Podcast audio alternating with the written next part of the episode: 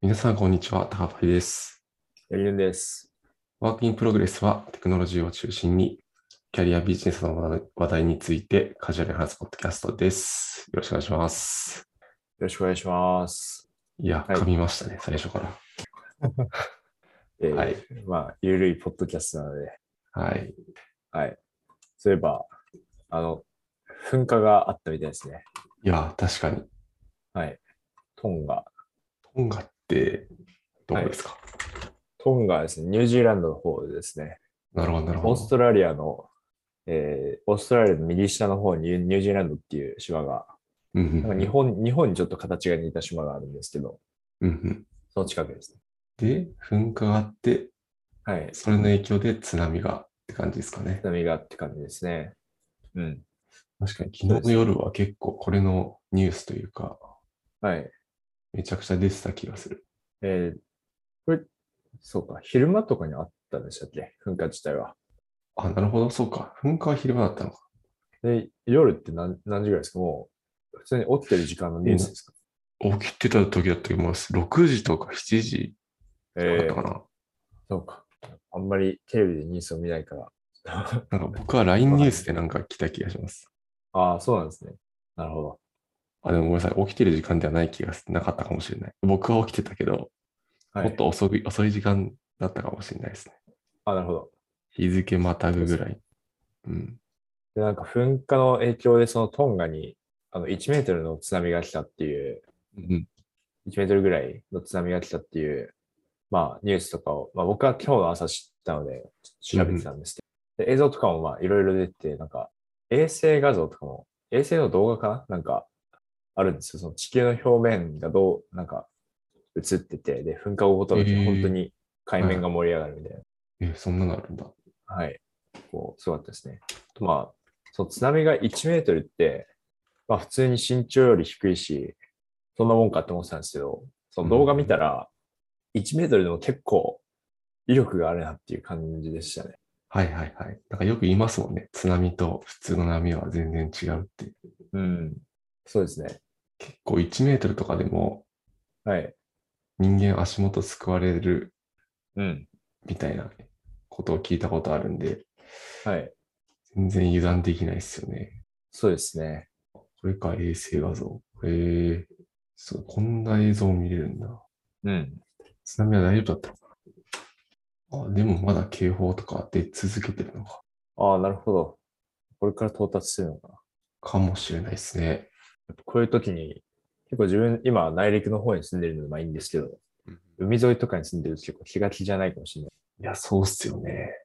はい。っていう、まあ、噴火の話気になったっていうのと、うんうん。あとは、あとは、あのですね、金曜日に、あのパイデータ東京っていうイベントにちょっと相談させていただいて、おきま、した。あ、お疲れ様です。ありがとうございます。そうですね。あ、まあでも、これは、特にまあなんか、さ、ポッドキャストで宣伝を忘れたんですよね。そうでしたっけ前言っ回てなかの、ったはっいけポッあ、そっ前回のポッドキャストで、はい、宣伝をしようと思ったら、忘れてしまったという、そのまま閉めてしまったので、なるほど。はい。まあでも、ここでも、あの、会社のエビテストの取り組みを紹介してきましたうんうんで、多分あの後日あの動画のアーカイブとかが上がる、うん。お、多分上がると思うので、まあ、もしはいリスナーの方で興味があれば見てみてください。結構質疑応答とか踏み込んだ質問が多くて、こうタジタあジ。なるほど、なるほど。えーはい必要とはあれですか ?YouTube のコメントとかでやった感じですかえっとですね、あのパイレートのあのスラックのワークスペースがあるんですよ。ああ、なるほど、なるほど。はい。そこのチャンネルでいただきましたね、質問。ええ YouTube の方のちょコメントはどうだったかわかんないです。うんうんう。うんはい。なるほど。300人強、350人ぐらい参加者いそう。結構、そうですね。うん。半分何くらい人ぐらいの方が見てたのかは、自分は分からなかったんですけど、まあでもスラックとかは結構ありがたいことににぎにぎわって、うんうんうんうん。うん。そうですね。はい。これなんか発表しろとかも公開してる感じなんですかあ、資料はまだ公開してないです。でも多分公開するんじゃないかなと思います。あなるほど、なるほど。まあ、されなくてもあれか。アーカイブ見ればまあ見れますよ。まあそうです。ね。ことか。はい。うんうんうん。いや、やっぱリモート登壇結構難しいなっていうところですね。それはあれですかなんかはい、反応がわからんとか、その辺。そうですね。反応がやっぱりわかんないっていうのが難しいところですね。まあ、スラックとかでも、うんうん。はい、まあ、そうですね。コメントとかいただくんですけど、やっぱ今の自分の話が、ちゃんとその、いいい話できてるんだろうかみたいなのが、わかんないっていうところですね。そのいや、そうっすよね。はい。そのスラックで、例えばうんコメントが急に止まっても、でもどっちなのかわかんないっていう、うんうんやる、ちょっとまあ難しいなってやっぱりうん。思いますそね。うっすよね。でもまあ、スラックとかだと、コメントしてくれる人のあれしかわかんないんで、普通はにいリアルな会場で話してると、なんとなく表情とか、はい。そうですね。で、全員の雰囲気はつかめるんですけど、それが深めないっていうのは、つかめないのは確かにはい。難しいっすよね。そうですね。なので、まあ逆に言えば、その自分、自分のペースで話がしやすいとは思うんですけど、うんうんはい。なんかまあ、その会場と、会場の人の雰囲気を感じながら話すみたいなのは結構難しいですね。うん。うんうんうん。そうっすよね。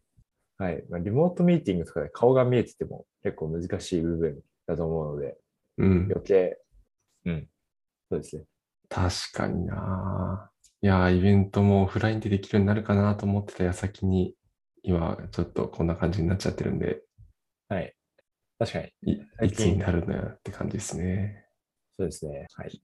まあという感じで、まあ、パイレート東京の、まあ、もろもろの、あとは、あの、もう一、お一方、あの、登壇された方が、うんと大杉さんという方で、あの、エビテスト実践ガイドのあの役者の方うんうんなんですけカバど、ーまあですそねちらの方の、はい、お話もめちゃめちゃ面白かったので、まあ、ぜひぜひアーカイブと上がったら、あの、ご覧いただければと思います。うん。うんうんはい。はい。じゃあ、ということで、いきますか。メイントピックに。は今日は八木馬さんが持ってきてくれたトピックですね。はい。今日はですね、と Airbnb のデータ基盤の話をちょっとしていこうかなと思います。はい。よはろいしく。お願いします。はい、お願いします。そうですね。で、Airbnb の、まあ、まず特色なんですけど、結構あの、取り組みの内容を詳しくブログで取り上げてくださってるっていうのがありますね。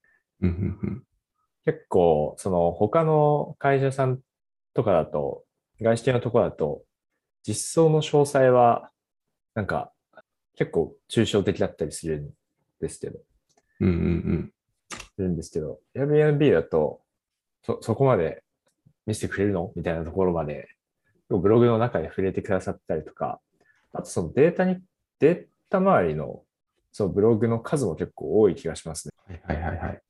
はい。っていうので、なんか個人的にめとても助かっているこの Airbnb さんなんですけど、うんえっとデータ基盤の話がですね、えっと2021年、去年の5月かな ?5 月。うん、5月だ。5月に、えっと How Airbnb Achieved eh, Metric Consistency at Scale というシリーズがあってですね、でこれがあの3部作なんですけ どうん、はい。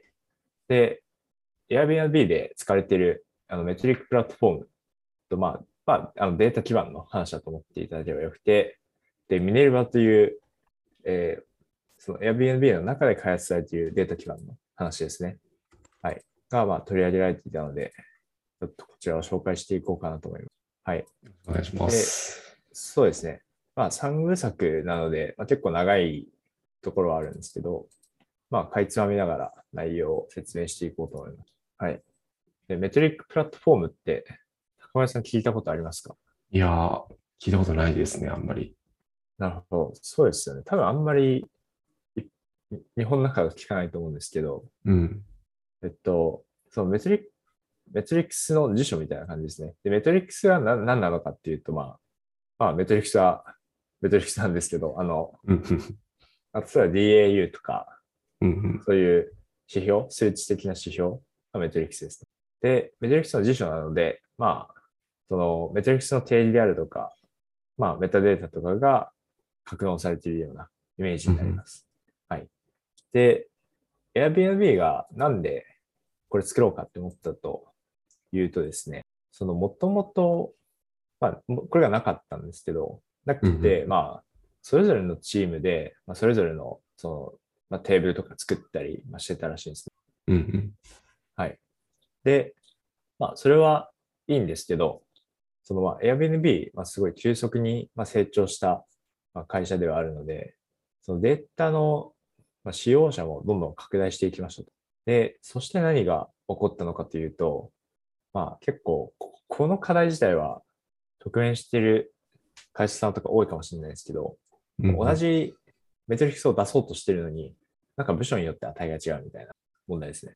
いやー、結構あると思うな、これは。はい。うなんかん、そうですね。そうで。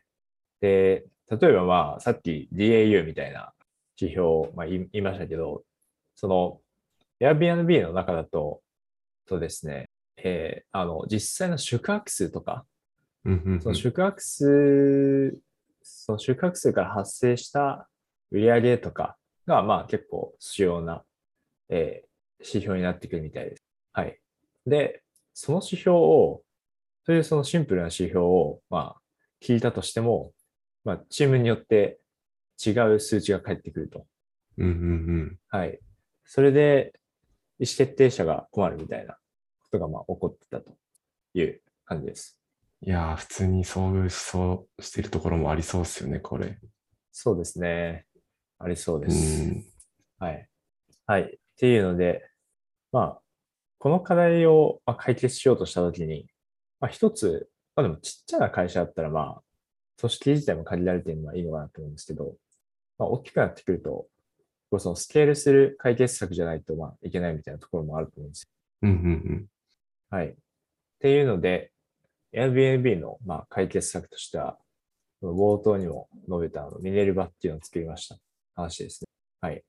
で、まあ、ミネルバって何なのか話なんですけど、まあ、ミネルバ自体は、その、メトリックスの定理をするところです。ミネうん。ルバが。うんうんで、これはあの、ヤムルで定義するんですね。はい。で、ブログのですね、2種、2個目の種類とか、その2個目のポストとかに、そのどんな感じで、そのヤムルで定義するよみたいなものもちょっと書いてあったり、うんうん。まあ、見ると、見るとですね、そのヤムルの中にメタデータがまず入ってます。はいはいはい。メタデータってまあ何なのかというと、えー例えば、まあ、まあ、そもそものメトリックスの名前と、あとはそのオーナーですね。どのチームがこうメトリックスのオーナーなのかうんうんうん。はい、のとか、あとは、えっと、ベンデンシティってなってて、えーまあ、これは他のメトリックスとの依存関係うんうんうんですね。はい。と、あとあの、SQL っていうところがあって、ここにあの定理の SQL を書いていくっていう感じ。はいはいはい。はい。なので、生の SQL がここに書かれてるわけ。うんうんうんはい。っていうまあ感じで、メタデータと、えーその定義、えクエリをまあ共存させていくっていうようなまあ感じで書きます。うん。うんうんはいで、そのミネルバの中で、まあ、定義するのがメトリックスともう一つのディメンションっていうのがあってですね。はい。で、まあ、ディメンションって何なのかというと、その、なんか分析するときの切り口のことで、まあ、よくディメンションって言いますね。うんうん。はい。まあ、具体例挙げると、例えば、まあ、その、えーまあ、ユーザー ID ごとの、まあ、ユーザー ID に対する年齢とか、年年代とかは、まあ、一つのディメンションだし、まあ、住んでいるところとかも一つのディメンションだし、って感じですね。うんうん。はい。なので、まあ、メトリックスは、例えば、まあ、その個別のユーザー ID とかの単位で、まあ、計算します。で、ディメンションは、その、なんか Airbnb の中ではサブジェクト ID とか言われてるみたいなんですけど、そのサブジェクト ID ごとにまあディメンションがあるわけなので、で、それらはジョインすると、ジョインして、まあ、グループバイとかすると、簡単にそのディメンションごとのメトリックスが出せると。うんうん。という感じですね。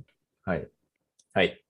で、ミネルヴァの特徴としては、普通ってその中間テーブルとか作るときってどんなテーブルがあったら便利だろうかみたいな、まあそのテーブルにこう主眼を置いてまあ設計していくと思うんですけど、うんうん。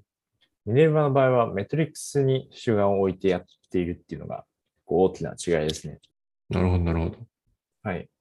で、まあ、なんでこの、こういう設計をしたのかというところで、あ、そうだな。まあ普通はまあ、そのどういうデータセットを作って、で、データセットの中にどういうテーブルを入れてみたいな感じなんですけど、ミネルバの場合はまあ、そういうデータセットとかの概念があんまりなくて、メトリクスしかないっていう。うんうんで、、まあ、なんでそういうことをしたのかというと、結局まあ、その前者の考え方では、どうしてもそのメトリックスのダブルみたいなものがまああってしまう。うんで、その時に、とそのどのデータセットの、どのテーブルの、どのメトリックスを参照するみたいな考え方だと、まあ、結構コストが高くなってしまうということで、まあ、階層をなるべくなくして、まあ、メトリックスだけに着目した設計を行って、まあ、探しやすくするっていう、えーまあ、意図があって、まあ、こういうその着目の仕方をしているという、まあ、話でした。うんうんうんうんで、あとそのメタデータもあるっていうのが、まあ、結構ポイントで、で、例えばまあメタデータがあると、あの、まあ、検索的な機能が提供しやすいですね。うんうんはい。で、実際その Airbnb のそのデータ周りのエコシステム、本当にすごくてですね、とまあ、ミネルバは結構中心的な存在ではあるんですけど、ミネルバの他にあのデータポータルっていうのがあります。うんうんで、データポータルっていうのは、とデータディスカバリーのためのツールですね。データをまあ見つける、まああのまあ、検索とかできるっていう感うじんです。はい。で、まあ、ミネルヴァの、その先ほどまあ言ったそのメトリックスの定義とか、まあディメンションの定義とか、まあ、GitHub で管理しているので、まあ、しっかりバージョンコントロールとかができるようになってるんですけど、まあ、そのままでは検索しづらいとかがあるので、データポータルっていうまあ別のツールを使って検索していくとうんうんいうふうになってるみたいです。はい。で、まあ、そこにおいては、そのオーナーで、まあ、絞り込んだりだとか、はい。あとは、そうですね、その、さっきのまあメタデータで絞り込んだり、まあ、誰がどのメトリックス作ったのかとか、まあメトリックスごとにいつ作られたのかとか、まあ、なんかそういう情報もまあ参照できるようになって。 はい。で、まあそれに加えて、その、そのデータポータルの個別のメトリックスから、なんかその、えーなんて言ったかな、エクスえーデータエクスプローラー、メトリックエクスプローラっーっていうところに接続できるらしいですと。はい。なので、まあ、そのメトリックスが、なんか最近どういう風になってるのか見たかったら、ここからあの探索できますよっていうような、なんかそういうのになってるみたいですね。うんうんうんはい。っていうので、まあ、メミネルバの中には、そのメトリックスの定義がまあ蓄積されつつ、まあ、他のところからまあそういうのを参照するっていうような感じですね。で、さっき言ったそのデータポータルは、えっと、データディスカバリーとかデータカタログとか、まあ、そんな見つけるっていうところうんうんうんなので、多分 Airbnb の社員の方は、まあ、その、こういうメトリックスないかなとか思ったら、まあ、そこを叩いて、メトリックスを発展するみたいなフローになってるんじゃないかなと思います。うんうんうんはい。えーこれ、ミネルヴァ自体は、さっき言ったメトリックスとディメンションを管理してるだけで、はい。そもそものデータ自体は別のどっかにあるって感じなんですかね。あ、そうですね。ミネそうですね。ミネルヴァは、はい。管理自体でう、んデータベースは他のところですね。うんうんで、あとその、そ外向け、その、そういったそのデータの消費っていうところだと、うんうんえーそのミネルバ API っていうのを提供してて、まあそこを介して、そのデータの提供ができるっていうようになってますね。えー、すごい。はいで、まあ、接続先はまあ API なので、その R とか Python からまあ叩けたりうんうんだとか、あとはあの、エグゼクティブレポーティングフレームワークっていうのがあるみたいで、その、うんうんそれはあの、まあ、スプレッドシートとかに簡単にその経営の報告用のデータをまあ出せるっていうほうやつと、あと、エクスペメンテーションレポーティングフレームワークっていうのがあって、これはあのエクスペメンテーションプラットフォームですね。エビテストの集計をやると。うんうんうんで、で、あとさっきのそのデータカタログ、データカタログ、まあデータポータルは、あの、メタデータを参照するのとか、あとはデータエクスプローラーっていうのがあって、で、す Apache スーパーセットっていうのが Airbnb 開発でオープンソース化されてるなんか可視化のまあツールがあるんですけど、うんうんまあ、それが Airbnb 内部でも使われてて、まあ、そこと接続して探索的なデータ分析ができるとか。うんうんで、そのミネルヴァ API がまあやることとしては、基本的にクエリの提供みたいです。はい。うん。で、その API を、えまあ、リクエストを送るんですけど、まあ、その中にですね、となんかフィルターの条件とかですね、そのサンプルリクエストのブログの3番目かな、に書いてあって、とうんどのメトリックを、どのメトリック参照しますかっていうのと、あとその何のディメンションで切りますかっていうのと、あとフィルター、あとまあなんか期間とか、なんかそういう情報をまあまとめてこう API にリクエストを送ると、その中でその、まあ、API が、まあ、なんか効率的なクエリは何なのかっていうのを、まあ効率的なものまで言ってるのかな。まあ、でもとりあえずその、まあ、そのデータを出すために、そのどの、まあえーメトリックの定義がまあ適当なのかとか、うんあと、ちゃんとその SQL を組み立ててくれて、で、クエリを、えーそのデータベースに発行して、で、結果を返してくれるみたいなところですね。うんうんはい。確かに。というシステムを提供しているということですね。はい。で、なるほどまあ、あとその、まあメトリックスの定理だけじゃなくて、その、えーまあメトリックスをあらかじめ集計した状態で保持してないのかみたいな話もまああると思うんです。うんうん。なんかその辺も実際はやっているみたいなんですけど、ちょっとあんまりちょイメージがつかなくて、ああ、なるほど。実際の、例えば DAU だったら、DAU のデータを、うん、計算済みのデータを保持しているかどうかみたいな話ですかそうですね。はいはいはい。そうなんで、はい。その辺はまあ、どうどうやってるのかみたいなのは、ちょっとあんまりまだ把握しきれてないです。うんうんうん。なるほど。でもこれ便利そうだな。なんかこのサンプル、Python のサンプルとか見ると、さっき言ったようになんか、メトリックスとディメンションとフィルター指定して、はい。 API 叩くとそのデータが取ってこれてそうなんで、結構僕やるやるのは、その SQL のファイル使って、作って、なんだろう、ビッグクエリの API 叩いて、その SQL で取ってくるみたいなことは結構やったりするんですけど、まあ、それやると、クエリの書き方によって若干、人によってブレも出てきそうな感じがするんで、うん。そういうのがなくなるっていうのはいいですね。そうですね。うん。そうですね。まあただ、まあ、ここまでやるのも、まあ、かなり時間かかると思うので、いや、かかると思います。これめちゃくちゃ。そうですね。なんか途中に、ブログの途中にデータのプロデューサーが200人以上いるって書いてあるんで、あこのプロデューサーってのはさっき、うんさっき言ってたオーナーと一緒なのかな何なんだろうああ、多分、そうですね。生成者なので、作る人のことだと思います。あじゃあ別に、この管理してる人、データミネルバとかを運用管理してる人が200人以上いるわけではないのか。うん。ああ、そうですね。この、このミネルヴァ自体は多分、作っているチームがあるうんうんうん。はい。うんうん。みたいですね。いや、だからもう本当に、あれっすよね、データでちゃんとビジネス貢献できて、まあでも、これどう、まあでもそう、そうだよな。そうじゃないと、このミネルヴァ作ろうぜってな、なりにくいと思うんで、はい。はい。あのこれ自体が、これあったらまあめっちゃ便利だなっていうのは、要因想像がつきますよね。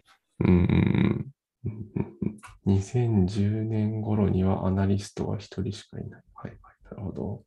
あの10年ぐらい歴史があって、その中でいろんな苦しみを経てミネルヴァが開発され、今ではいい感じに運用されてるって感じか。なるほど。そう、そうですね。そう思いますね。はい。はい。まあメトリックプラットフォーム自体は、こう、ヤムルでか、ヤムルで良かったのかみたいなのをちょちょっとまあ思うところがあって、まあ、ヤムルだと、あの、結構複雑なクエリ書くと、その中に収まりきらなくなるんじゃないかとか、まあ、収うんうんうまん収まるんですけど、読み解くコスト高くなるんじゃないかとか、結局シンタックスハイライトとか聞かないじゃないですか。ああ、確かにな。確かに。はい。なのでまあ、ライブではもしかしたら、あの、テラフォームみたいに、こう、あの、ファイルを参照するって形で、まあ、できるようになっているのかもしれないですけど、まあ、なんかそういうのとか、あとは、ネットフリックスでも、まあ、メトリックス、メトリックプラットフォームみたいなのがあって、で、ネットネットフリックスがメトリック、じゃあ、えー、なんていうかな。メトリックスリポかな。メトリックスリポっていうのがあって、それはあの Python のライブラリとして提供されているみたいですね。うんうなんので、API じゃなくて、まあ、ライブラリで提供しているのもあると。はい。で、Netrix ではもう SQL じゃなくて、あの PyPica っていう、Python のライブラリから SQL を生成できる、はいはいはい。はい、のがあるんですけど、まあ、PyPica を使って、まあ、やってるみたいなことが書いてありますね。なので、まあ、これ一つとっても結構各社によって違うような感じですね。うんうんうん。確かにな。この辺、やむる。でも、やむる以外、なんかいいのあんのかな。うん。結構僕もやむる使いがちなんですけど、はい。これ系なんかいい管理方法あるんですかね、他に。まあ、確かに。うんまあやむるでいいのかもしれないですね JSON とかも結構辛いし な。そうですね、JSON はちょっと辛い気がしま すね。はい。人が書くのには。で、はいまあ今日紹介したのは、まあ、本当にかいつまんだ、こう、概要中の概要みたいな感じで、で、まあ、そそうですね、パート3まであって、はい、それぞれ、まあすごい面白い。あと、その、まあ、ポッドキャストだけだとやっぱりあの、えーまあ、ブログの文中だと、結構その、まあ、ミネルバを中心としたデータパイプラインどうなっているのかとか、まあ、そういう画像も豊富だったりするので、はい。まあ、興味あったらぜひ、あの、ブログのリンクとかも、キャストの説明文のところにはあるので、まあ見てみてください。というところですかね。はい。ありがとうございます。では、ではえー本日は Airbnb の、まあ、データの基盤のところ、ミネルバーに関してお話ししました。質問だったりコメントは Google ホームや Twitter のハッシュタグ BeepFM でお待ちしております。ご視聴ありがとうございました。来週またお会いしましょう。ありがとうございました。